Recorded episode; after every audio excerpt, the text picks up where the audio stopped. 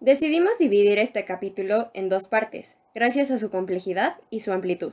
Y porque entrevistamos a un experto que nos ayuda a profundizar en el tema y resolver muchas de nuestras dudas. Un café relax es una plática entre amigas sobre temas que se tienen que hablar en el mundo. Pensado para ser un espacio libre de prejuicios, lo bastante ancho para poder deconstruirnos. Y empezar a enaltecer nuestra existencia. Recordándonos que es importante alejarnos para conectar y acercarnos para no juzgar.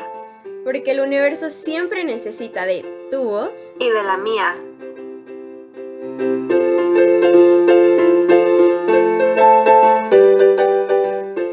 El mito de la complementariedad de la unión heterosexual nos hace creer que somos dos mitades imperfectas, que solo se complementan cuando se enamoran y se unen para formar una familia feliz. Coral Herrera.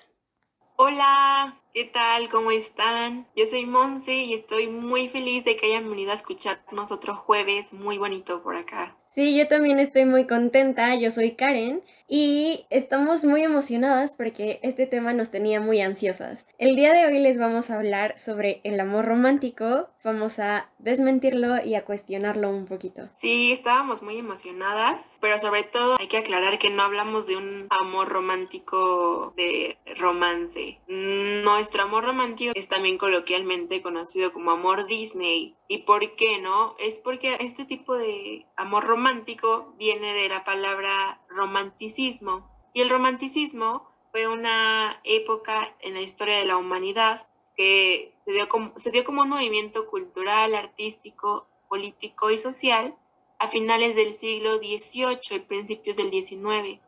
Está muy interesante porque rompió con todos los esquemas de, que venían antes, que eran más objetivos y racionales. Y aquí es todo lo contrario en el romanticismo, seguía por lo subjetivo, lo sentimental, irreal y fantástico. Entonces justo cuando venimos a hablar de amor romántico es un amor idealizado, irreal y fantástico que es necesario desmentir ya para llevar mejores relaciones amorosas y una mejor salud mental y de todo. Queremos enfatizar antes que todo que con este tema del amor romántico no queremos menospreciar o devaluar o que estamos en contra de la ternura, la intimidad, el cariño o la confianza dentro de las parejas.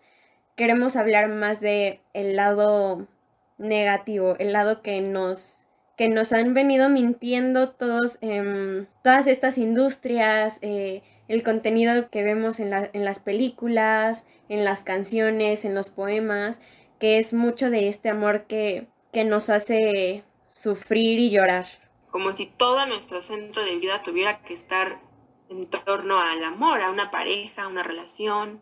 Y sí está gañón porque ahora que dices justo en las canciones, en todo el día a día, o sea, no es una cuestión de, del pasado ni, o sea, sí se va transformando el amor, pero la idea de amor romántico sí no está hasta nuestros días, nos acompaña en cada momento, en cada relación y que lo podemos ver mucho en estas tradiciones que tenemos, ¿no? Me hace pensar mucho en el 14 de febrero y en estas imágenes de Cupido que te está flechando y entonces el amor es una magia, una simple fantasía, es como un sueño. Pero es esta, esta magia que lo resuelve todo y que te enamoras de la nada porque Cupido te flechó. Sí, justo, que te deja como ciega, ¿sabes? A, los posibles defectos de la otra persona. Y claro que en una primera etapa de enamoramiento, pues eres más ciego a esto y estás más... Vulnerable más que ciego, yo quisiera decir. Porque al final el amor no es ciego, ¿no? No, no te... Tú estás viendo las cosas siempre. Sí, porque muy hacia adentro tú conoces quién es esa persona, ¿no? Al final tú decides enamorarte.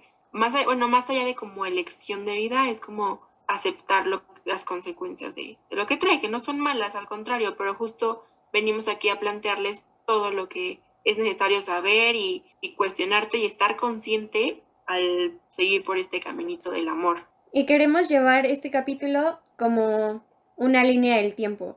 Vamos a empezar con el contenido que consumimos cuando somos muy pequeños, lo que se nos enseña cuando somos muy pequeños en esta etapa de infancia, para poder ir como desmenuzándolo un poquito y explicar por qué es que el amor romántico nos está em, tumbando nuestras relaciones amorosas en cuando ya somos más maduros o maduras. Sí, porque creo que tumba hasta relaciones de gente de, pues, casados de 60 años, 70, o sea, y desde jóvenes, ¿sabes? Desde 12, 13 años es como algo eterno, como que siempre estás idealizando al amor. Y justo creo que pasa por esta parte de que de niños repetimos todo lo que vemos en tanto en relaciones amorosas de padres, hermanos, primos, familiares, no siempre llevan esta connotación saludable o de alguien que se ama primero a sí mismo. Entonces, desde primero lo ves en casa y te llevas una idea súper diferente de lo que en realidad debería ser el amor. Y luego encima de eso, te llenan de contenido como el amor Disney, que, que nos dice esta princesa que, no sé, a las 12 de la noche tiene que salirse de la fiesta, ¿no? Porque es mujer y no puede estar afuera esas horas, ¿sabes?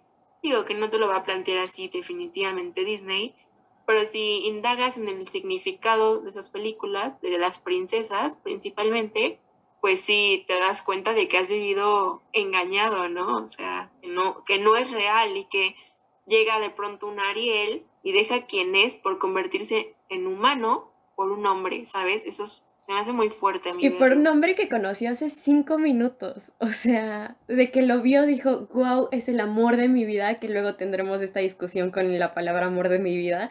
Pero, pero que dice como, me enamoré, lo amo, tengo que cambiar todo lo que soy para poder eh, gustarle, ¿no? Para poder estar con él.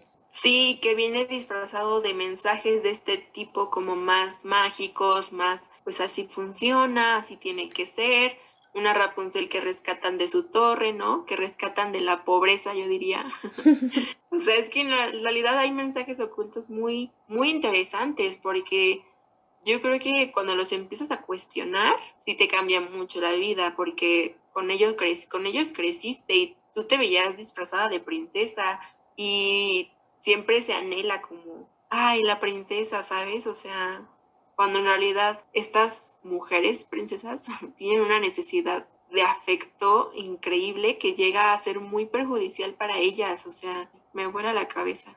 Sí, a mí me da mucha risa eh, pensar en la película de La Bella y la Bestia por su síndrome de Estocolmo, porque es como, o sea, sí, qué miedo. Te secuestró, amiga, te secuestró te encerró en su castillo y te estás enamorando de él, me da mucha risa porque, porque, o sea, tenemos esa imagen, ¿no? Pero, por ejemplo, acaba de salir una película terrible, no la vean, pero se llama 365 DNI y es como esta imagen de la bella y la bestia, pero como para adolescentes.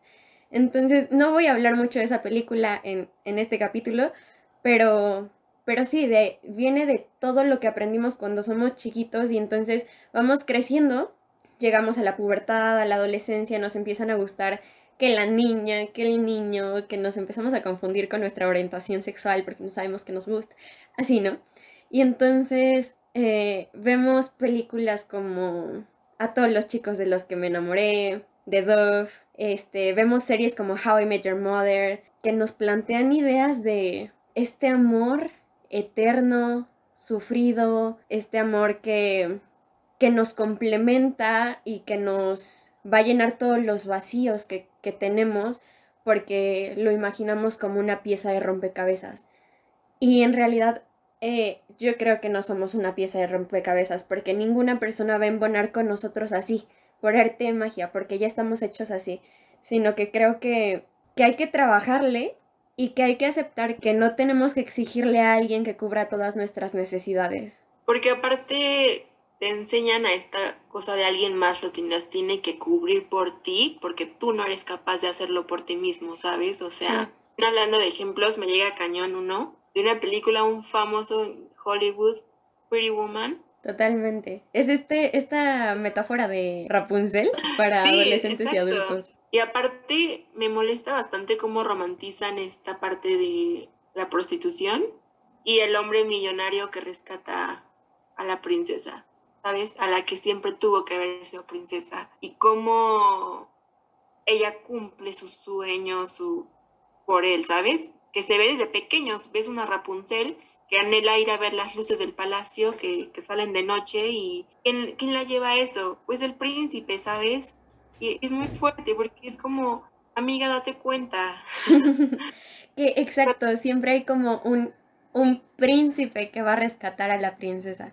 Y esto no es como en contra de los hombres, para enfatizarlo también, es más bien como también es pesado para los hombres, supongo, el, el, hecho de tener que llenar todo, todo ese espacio de tener que proteger a la mujer. Y para la mujer a veces es como estresante tener que sentirse protegida por un hombre y si no lo siente sentirse incompleta. Y también afecta al hombre, yo creo que está esta parte de que no pueden demostrar el cariño que como que ellos quieren porque queda como pues esos papel rol de la mujer, ¿sabes? Porque así lo pintan en todos lados y porque en el amor romántico es esta idea de una relación donde el hombre protege y la mujer es este es la que se dedica a dar el afecto, ¿sabes?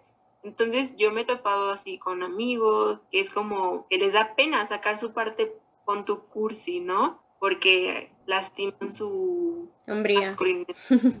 masculinidad frágil.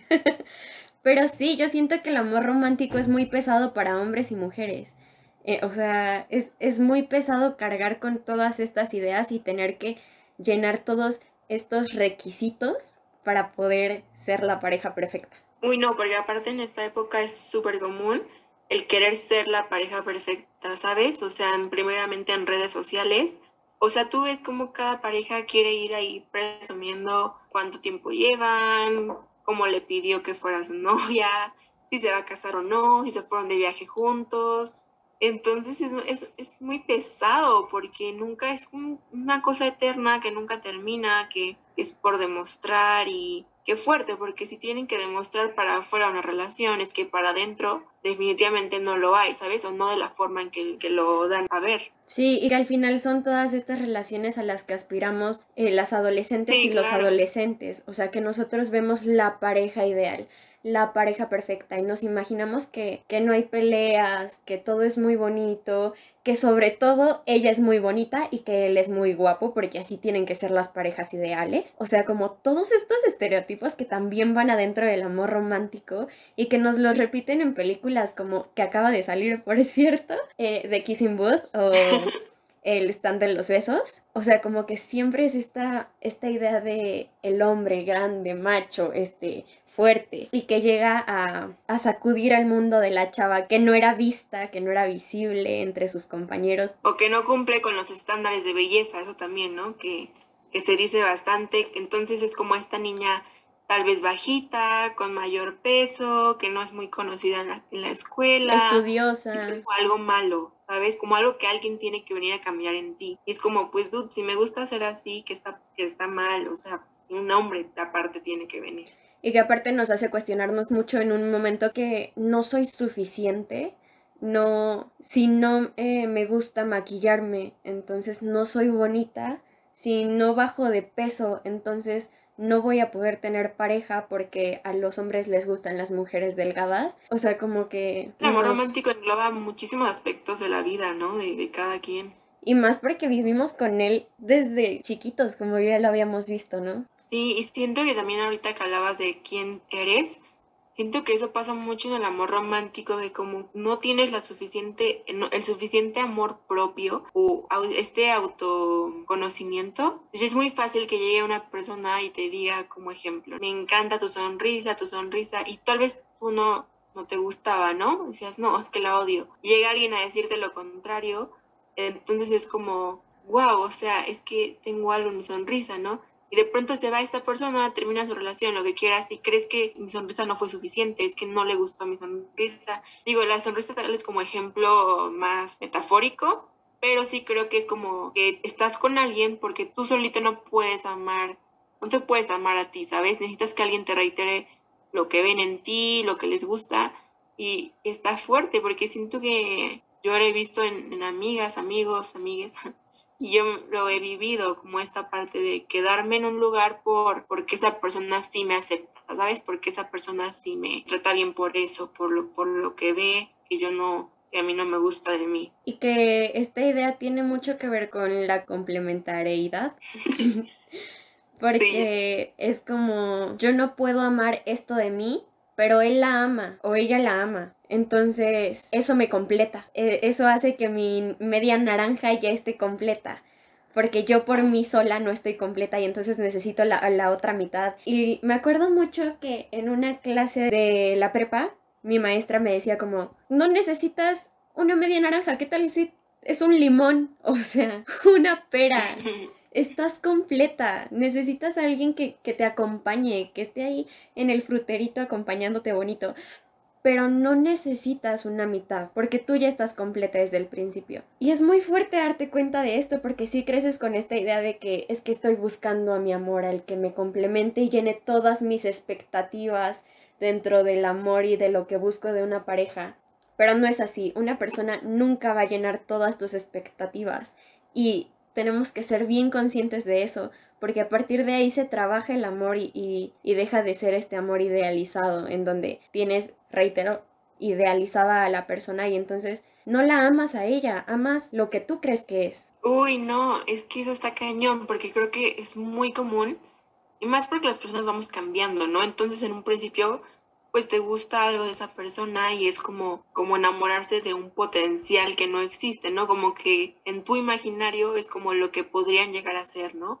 O lo que esa persona podría llegar a ser. Dices, es que muy inteligente, entonces yo sé que va a, lograr ser un gran, no sé, físico.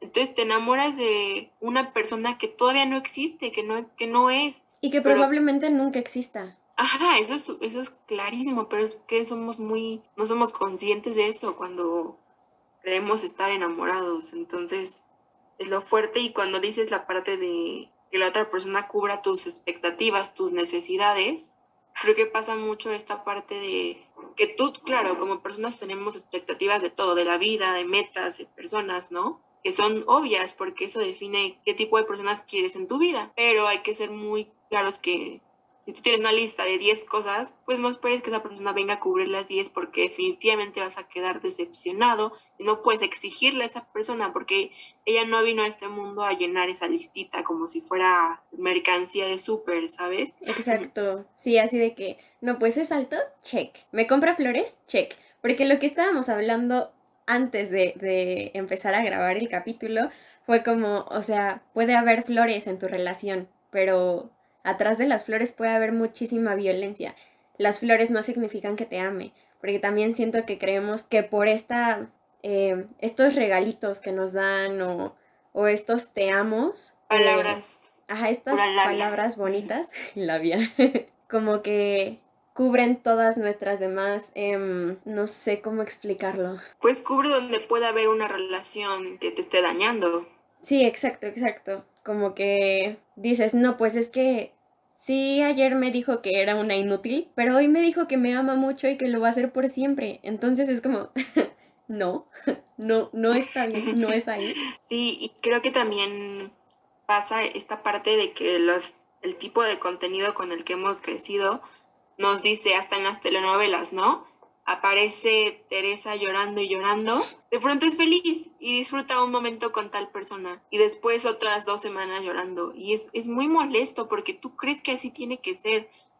a cualquier edad lo vas creyendo, o sea, tanto en la adolescencia como llegas a los 30, bueno, claro, no, por lo que he escuchado, me han contado, por lo que he visto, claro, ¿no? Pero veo personas grandes, mayores de edad que siguen en esta idea de si me pega, si hay tipos de, si me ofende, me dice que no sé hacer la comida, tal, pero la otra vez me dijo que me quería mucho y que nunca me olvidara de eso. Entonces como no, no puedes venir y llorar 10 días y, y que esta persona después venga a hacerte feliz, entre comillas, un día, porque es un amor lleno de drama, lleno de que crees que el amor se sufre, que traes el látigo y no, es momento de, de frenar eso porque la gente termina muy mal de estas relaciones. Sí, que creo que es esto de dejar a un lado las historias dramáticas, trágicas que conocemos. Dejar a un lado este de, ay, es que si yo sufro muchísimo por amor y entonces me la paso cargando la cruz para toda la vida por él o por ella, mi recompensa va a ser que siempre me va a amar por estar agradecido conmigo. Y entonces es como, pero disfrutaste tu relación, o sea, ¿estás bien con tu relación? ¿Qué tan mal quedaste al terminar con él o con ella? Estas, estas rupturas amorosas que también tenemos la idea que son eh, lo peor del mundo y que tenemos que odiarnos y entonces no querer vernos nunca en la vida y que uno va, eh, uno va a decir como, no, es que me voy a suicidar si no te tengo. No, tendría que haber... No, está terrible. Este amor que se transforma, pero que no desaparece. Claro que si terminas en una relación violenta de golpes, pues no es como que les digamos, ahora sean amigos. Pero hablamos de una cosa de que no tuvo que haber llegado a golpes, ¿saben? O sea. Ajá, exacto. También ahorita que mencionabas esto de sufrir, creo que también cuando romantizas una pareja, también romantizas la contraparte, es la soltería, ¿sabes? Una persona soltera, yo creo que a cualquier edad, ¿no? Bueno, claro, más pasan de los 30 que ves mujeres y hombres que están asustados por quedarse solos y no encontrar un matrimonio.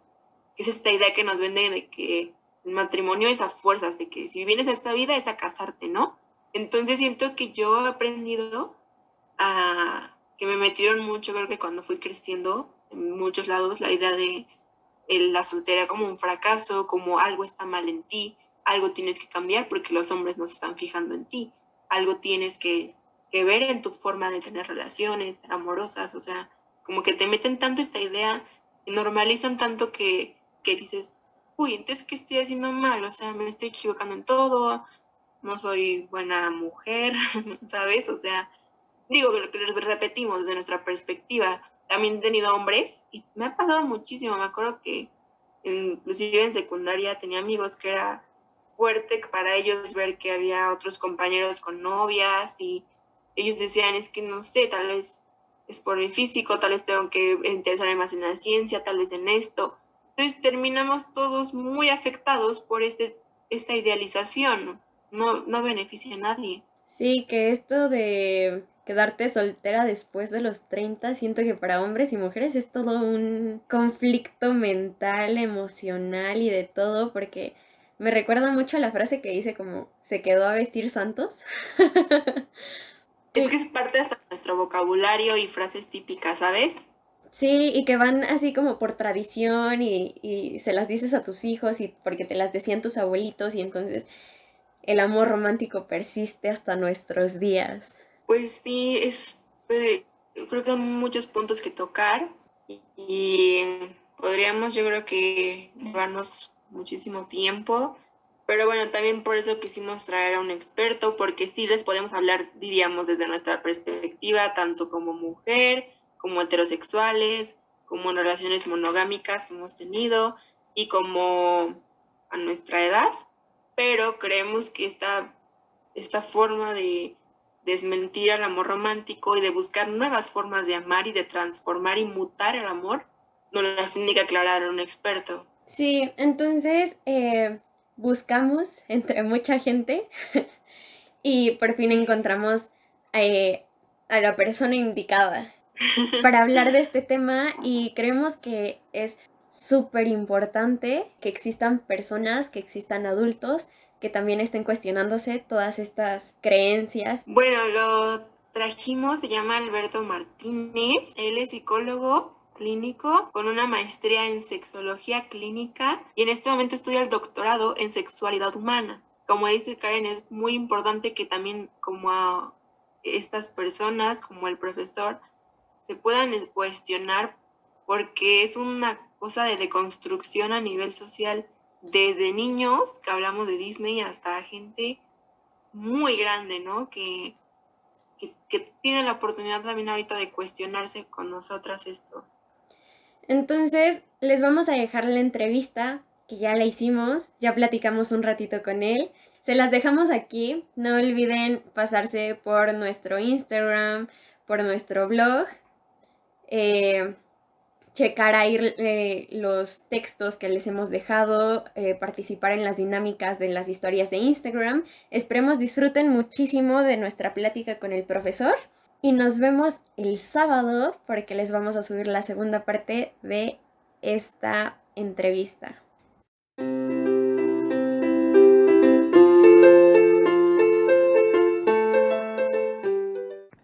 después de cuestionarnos y de haber creado como un contexto de más de informarnos y con todas las nuevas perspectivas que hemos descubierto de que existen en el mundo, pues hemos, dado cuenta que existe una construcción social de siglos que rige la mayoría de todas nuestras relaciones, mayormente amorosas, y la forma las expectativas que tenemos de ellas y sobre todo lo que, cómo nos relacionamos con, con las personas con quienes creamos nuestros vínculos, que es el amor romántico. Entonces, no sé si nos puedas empezar por explicar qué es para que la gente lo entienda. Pues miren, chicas, el, concepto de amor eh, es cierto, la cultura occidental, nosotros nos guiamos mucho por esta idea de lo que es el amor romántico y, y esta idea la heredamos más o menos a partir de la Edad Media, ¿no? De la Edad Media para acá eh, la realidad es que anteriormente las civilizaciones, tanto occidental como oriental, eh, acuérdense que se manejaban mucho los matrimonios por conveniencia, ¿no? Es decir, yo tengo tantas tierras, tantas riquezas y me voy a, casar a mi, a mi hija o a mi hijo con la hija o hijo de otra persona que tenga unas circunstancias por lo menos similares a las mías, económicamente hablando, o superiores, ¿no? es decir, eran matrimonios arreglados con propósitos o fines específicos. Eh, de la Edad Media para acá se comienza a hablar de los caballeros, las, este, las, novelas, el teatro, todo este auge que tiene un poquito después de la Edad Media, es cuando, cuando surge, cuando al, término de la Edad Media, ¿no? Por ahí del 1400 y algo, termina este periodo y se empieza a hablar precisamente de otro tipo de amor basado en, la producción de nuevas este, obras literarias principalmente, ¿no?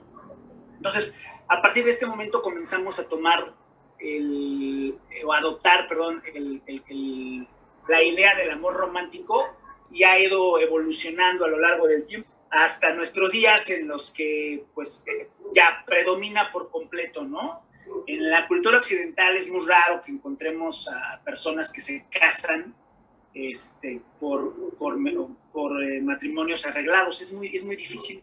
Entonces, esta idea del amor romántico, la mayoría de nosotros ya nacimos con ella, ¿no? Y se te inculca desde que eres pequeñito con, la, con el desarrollo del género. Yo imparto clases, he dado clases de, sexualidad, entre ellas el género, entre los temas pilares de la sexualidad hablamos del género, y el género es esta serie de ideas que te, que te inculcan desde pequeñito sobre cómo comportarte como hombre o como mujer. Entonces, a mí me han inculcado desde niño que debo de ser fuerte, competitivo, este, atlético, inteligente, líder, superarme académicamente, profesionalmente, económicamente, es importantísimo, ¿no? Entonces, este, y a las mujeres, pues, afortunadamente han ido cambiando eh, las cosas, las formas, para las mujeres, típicamente se les educa eh, en cuestiones de género a ser femeninas, usar cabello largo, eh, aretes, faldas, este, no abras las piernas porque eso no es de una señorita, no te toques, este, tú no puedes invitar a un hombre a salir, tú no puedes pagar la cuenta, eso, eso es de los hombres, eso es un caballero, ¿no? El caballero, pues es un concepto que deviene precisamente de finales de esta época medieval de la sí. ¿no? Entonces, Fíjense cómo incluso en el lenguaje ha permeado hasta nuestros días, ¿no? Muchos de ellos este, tienen orígenes en, culturas muy antiguas, ¿no? Pues en el, en el griego y el latín, ¿no? La mayoría de ellos. Entonces, el amor romántico tiene que ver con, con, la forma en que somos educados. En este caso tiene que ver con el género, aunque no solamente. Y algo que, que debemos de tomar muy en cuenta es que el amor romántico se basa principalmente en, como, como, muchas de las cosas, en, la creación, en creaciones humanas. Son, e, es, este, son, es parte de una fantasía, porque cuando uno crece y adquiere experiencia y conocimiento, se da cuenta de que la mayoría de las cosas que aprendimos a lo largo de nuestra existencia no son como nos lo venden desde que éramos pequeñitos, ¿no? No es cierto que, que todo sea miel sobre hojuelas, que la vida es color de rosa, que el amor todo lo puede, que, que, una pareja que verdaderamente se ama nunca tiene problemas, todo se entiende en cualquier cosa, se, se comunican sin palabras.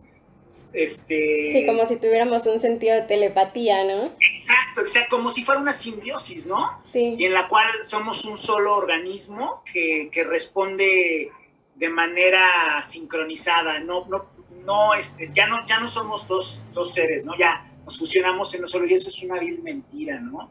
Y hay muchos mitos, no solo en torno al amor romántico, en torno al embarazo, por ejemplo, ¿no? Que te damos, bueno, pues, si todos nacimos producto de un embarazo, ¿por qué fregados sigue habiendo eh, mitos? Pues porque así somos los seres humanos, ignoramos muchas cosas, ¿no? Y lejos de buscar una fuente confiable para informarnos, no. Nosotros nos basamos en un sistema de creencias, ¿no? Que son heredadas generación tras generación. Este, de hecho, ese es el, tema de mi tema de, investigación para mi doctorado. voy, a, voy a hacer una escala de creencias sobre sexting. Ahí luego les platico. Pero bueno, entonces el amor romántico es, este, es una creación del hombre que tiene un fundamento, un sustrato eh, fantástico, muy importante, y que se fomenta o se alimenta de manera permanente pues por los medios de comunicación, por nuestros sistemas de creencias, porque eso es lo que aprendieron nuestros padres, nuestros, o nuestros pares, ¿no? Quienes son de nuestra misma edad, amigos, primos. Entonces, se va nutriendo otra vez de, esta, de este desconocimiento. Sí tiene obviamente elementos que pues lo hacen atractivo, porque a quien no le gusta, ¿no? Eh, sí, sí se alimenta, es cierto, cuando, cuando uno está enamorado, pues sí es, hay una serie de reacciones químicas en nuestro cerebro que pues nos, nos hacen sentir muy, muy, este, en la luna. Sí, en la luna, o sea, una gratificación. Nos, sentimos muy bien, ¿no? Físicamente. Nos, es una idea muy fantástica de cómo deben de ser las relaciones. Me voy a regresar un poquitito a cuando nos estabas explicando que, pues cuando somos niños, nos vemos muchos cuentos de hadas, ¿no? Mucho de la princesa estaba encerrada y llegó el príncipe y, lo salvó, y la salvó. Entonces, ¿qué edad crees que es en la que somos más vulnerables para creer en el amor romántico. Fíjate, cuando, cuando somos pequeñitos, si tú ves a un par de niños, un niño y una niña de dos años, y vamos a suponer que tienen la misma ropa y el mismo corte de cabello, así cortito, sería muy difícil que tú los pudieras diferenciar. Tú no podrías decir, este es un niño, este es una niña. Si tú los educas, si esto fuera posible, sin una tendencia de género, no los podrías distinguir. ¿Por qué? Porque los chavitos de esa edad no tienen este tipo de, necesidades de atracción, de, generación de un vínculo afectivo de pareja, etc. Pero conforme vamos creciendo, nos damos cuenta de nuestra propia identidad de género y posteriormente de nuestra orientación sexual, ¿no? Sí. Entonces, ¿qué es lo que sucede? Que desde que somos pequeñitos, sí creemos, podemos llegar a creer ya en el amor pues un tanto más romántico como cuando un niño se enamora de su maestra, por ejemplo, ¿no? Ay, mi maestra está bien bonita, yo me quiero casar con ella, ¿no? Eh, a esta edad, pues, ¿qué te estoy diciendo yo de los 5 o 6 años, ¿no? A partir de esa edad ya puedes generar una vinculación, eh, pero no tiene una connotación como la que le damos los adultos, ¿no? Es decir, un chavito idealiza, se siente atraído más por una cuestión de fantasía en su cabeza pero ya es cuando llegamos a la adolescencia, cuando ya somos más vulnerables a enamorarnos y a sentirnos atraídos física, emocional y sexualmente por las personas, ¿no?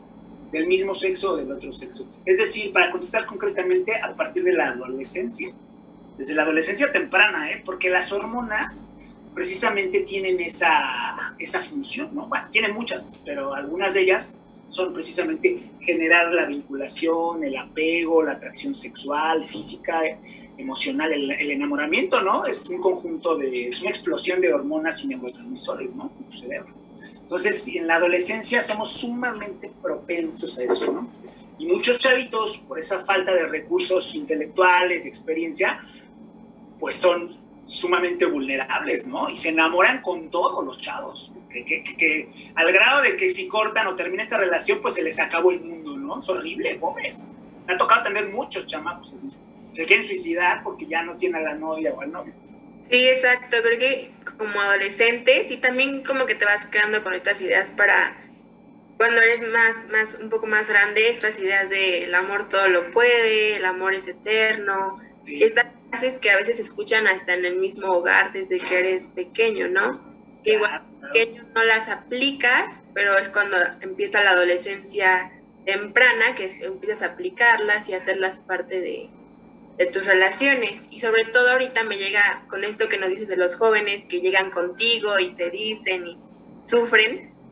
¿El amor se sufre? Sí, mira, sí el amor sí tiene un componente muy este gratificante, ¿no? Se siente muy bonito estar enamorado. Por eso, se, por eso hay tantas expresiones eh, personales, por eso se escribe tanto sobre el amor, por eso hay tanta literatura, por eso hay tanta producción y por eso se le explota tanto, ¿no? Mercadológicamente hablando también. Pero la realidad es que también tiene la parte oscura, ¿no? Así como esto de, de que el amor se sufre, pues sí, porque tiene una parte, una cuestión, fíjense, una de estas cuestiones son los celos. Los celos son una parte que, provocan o generan mucho sufrimiento emocional en las personas quienes los padecen. El rompimiento de una relación también genera una serie de consecuencias emocionales bastante, bastante acusadas en, muchas, este, en la mayoría, bueno, cuando son adolescentes, en la mayoría de los chavos lo padecen horrible, pero obviamente son también, paradójicamente, estas, estas eh, experiencias las que te van nutriendo con, con, la experiencia necesaria para lograr la transición entre la niñez y la adultez, ¿no? Pero sí, de que se sufre, es, casi, es prácticamente inevitable que los chavos, bueno, cualquier persona, ¿no? Eh, que esté enamorada, sufra, ¿no? En algún momento. Creo que es muy importante esta parte porque sí, el amor se sufre, sin embargo, no, no tiene que ver con la violencia, ¿no? Claro, no, no tiene que ver, que, que mira, desafortunadamente en una cultura machista como la nuestra, muchas veces eh, se asocian. No tendría por qué ver, tienes razón en eso, Karen, pero ¿qué crees que en una cultura como la nuestra, desafortunadamente muchas veces hay una asociación entre celos, entre rupturas de pareja y la generación de violencia, ¿no? Principalmente contra las mujeres.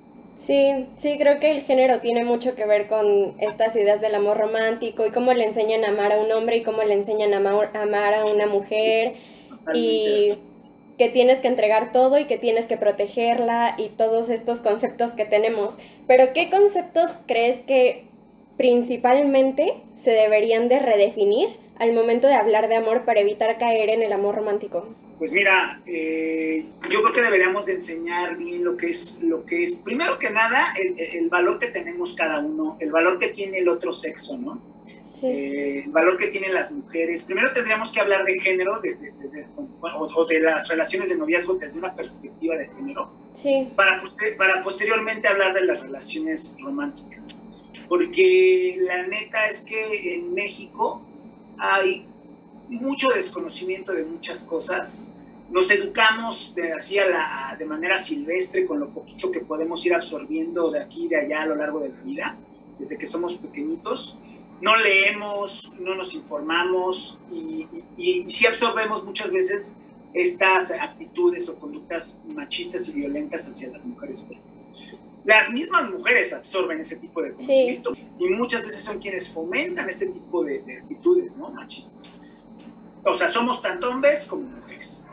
Entonces yo creo que deberíamos de empezar por ahí, ¿no? Por educarnos, por, por, por, este, informarnos un poquito más, por quitarnos conceptos como el, el, trato a la mujer, ¿no? Eh, por lo que podemos hacer o no los hombres. Tú lo mencionaste hace ratito, ¿no? ¿Qué pasa cuando un hombre tiene muchas relaciones de pareja o se liga a muchas chavas, ¿no? Pues es un don Juan, es un cabrón, es un galán, es, no sé, ponle tú el adjetivo que quieras. ¿Y qué pasa cuando una mujer lo hace? Pues es una puta, es una zorra, es una fácil, es una... Oye, se está haciendo exactamente lo mismo que el hombre. porque ella está mal y el hombre está bien, no?